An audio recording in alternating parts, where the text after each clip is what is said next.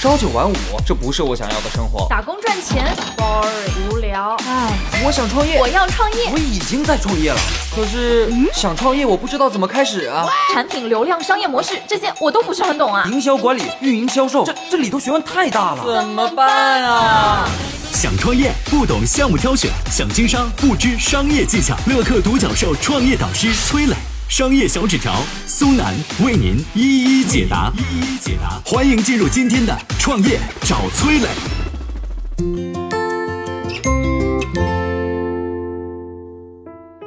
创业者或者管理者应该怎么拆解目标？有请崔磊，有请崔磊。说到这个拆解目标啊。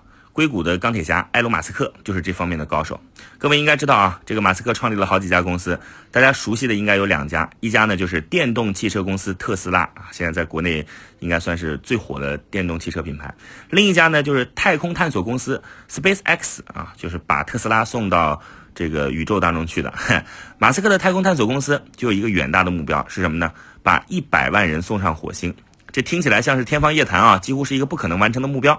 美国政府就曾经算过一笔账：你把一个人送上火星，按照技术是可以实现的，但是要花多少钱呢？一百亿美金。嘿嘿，你想想看啊，马斯克如果要送一百万人到火星上，什么概念呢？一万万亿美金。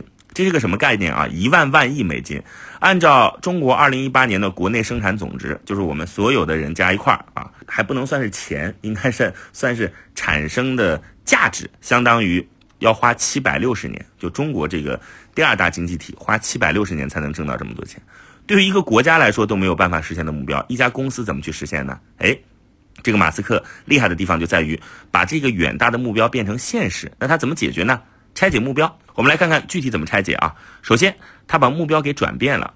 美国政府说送一个人到火星要花一百亿美元，那我就把费用降低到五十万美元，这就相当于啊一二线城市一栋房子的价钱。你想去火星，把房子卖了就能把钱凑起来，但这个目标还是很难实现啊，相当于要把人均费用降低两万倍，怎么办呢？还继续拆解。马克的第二步做了一个简单的数学题，就是把两万拆解成二十乘以十再乘以一百。什么意思呢？我们先来看二十啊，按照现在的火星飞船一次只能载五个人，所以呢，马斯克打算实现一次性送一百个人上火星的目标，这就相当于成本降低了二十倍。我们再来看十是什么意思呢？就是马斯克做的是民营火箭发射公司啊，所以运营效率更高，他要把运营成本降到十分之一。最后这个一百怎么实现呢？就是回收可以重复使用的火箭。马斯克的猎鹰九号 B 五型火箭已经第三次发射和第三次回收了。你看啊，这样发射火箭的成本就只剩燃料成本了，就可能实现把成本降低一百倍的目标。这样看下来，马斯克要把一百万人送上火星的宏伟目标，是不是就有可能实现了呢？对于创业者或者管理者来讲啊，目标拆解是最重要的能力。记住啊，复杂的问题拆解做，你只有把目标、把复杂的任务拆解的非常小、非常细致，你才能更好的执行。要知道，同样观察一个物品，你用的是眼睛，高手啊用的是显微镜，这就是差距。嗨，大家好，我是崔磊。下拉手机屏幕，在节目简介里有我的个人微信号。朋友圈我会分享创业思考、商业观察，以及和支付宝、抖音等巨头合作的创业好项目，欢迎您来交流。我们的创业平台乐客独角兽已经汇聚了三万多名各行各业的创业者，欢迎您来寻找资源。有请商业小纸条，请商业小纸条。先给大家讲一个跑马拉松的故事。在日本呢，有一个著名的马拉松运动员叫山田本一，他曾经在1984年和1987年的国际马拉松比赛当中两次获得世界冠军，了不起啊！很多记者很好奇，就采访他说：“哎，为什么您能取得这样的成绩啊？”这个山田本一总是回答：“我凭借智慧战胜对手。”哎，你看看，你看看，啊，这个外交辞令是吧？这个日本人猴精啊，不肯说诀窍。你应该知道啊，马拉松比赛主要是运动员体力和耐力的较量，是不是？在咱们想象当中啊，爆发力啊、速度、技巧啊，都应该排在之后的。这拼体力的，是不是？拼耐力的嘛，是不是？所以很多人就觉得这个山田本一他故弄玄虚，不说实话。直到十年之后，山田本一他写了本自传出版了。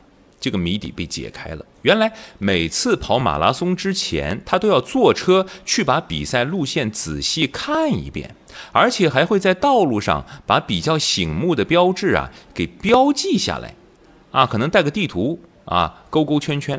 举个例子啊，什么叫有标志性的这个建筑物呢？啊，什么叫醒目的标志呢？比如说银行，啊，比如说一棵古怪的大树，比如说哎，一定要路过的一座高楼。他就这样在地图上一直画比赛线路，一直画画画，从起点画到终点。那么为啥他要画这个路线图呢？这就是他所谓的智慧。山田本一在比赛开始以后，就用百米冲刺的速度向第一个目标冲过去。到达第一个目标之后呢，他又用同样的速度向第二个目标冲过去。四十多公里的赛程，它分成几个小目标啊？哎，我一说你想起王健林了啊？别打岔，不是那意思啊。人家把马拉松分成拆解成几个小目标，所以跑起来在心理上感受轻松很多。心理上一轻松呢，身体上受折磨的程度也就轻松了很多。说这个山田本一啊。一开始跑比赛的时候，也是把目标定成一个，也就是终点。但是呢，四十多公里的马拉松跑了十来公里，已经累的是上气不接下气，好像就要断气，哈，因为自己心理上被这么长的距离给吓到了，所以步履蹒跚，双腿像灌了铅，是吧？后来明白过来了，他的智慧就是把目标拆解，做阶段性的规划。对于企业管理也是这样，一开始你公司就三个人搞了个小团队，一家小公司，你目标定为上市，那你可拉倒吧，是吧？猴年马月啊，是吧？但是如果你把目标拆解为月份，每个月我要完成多少的业绩？每半年我要怎样提升？一年我要怎样上一个台阶？相对来说，目标也更加的可见可及。从年收入来看呢，拆解成月收入，细化到每一个星期、每一天的收入目标，再细化到每一位。假设你有销售岗位，那么每一个销售他应该一天完成几个单子？也就是这样嘛。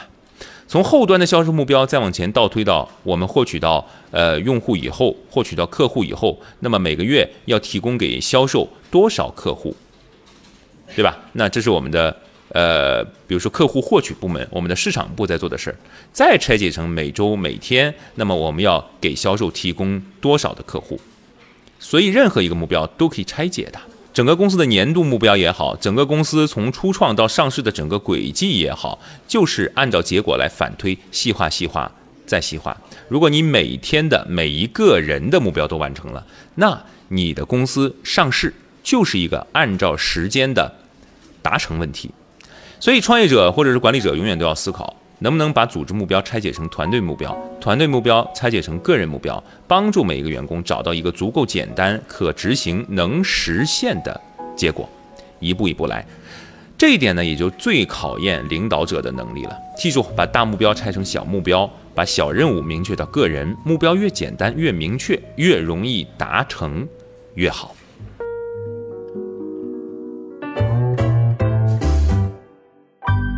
我曾经呢跟很多创业者沟通过，发现创业者最大的痛点就是缺少资源、缺少链接。于是呢，我们创立了创业者社群“乐客独角兽”，现在啊已经有三万多人了。有人在这找到了创业机会，找到了客户、渠道商、投资人。下拉手机屏幕，在节目简介里边有我的个人微信号，我在社群等你。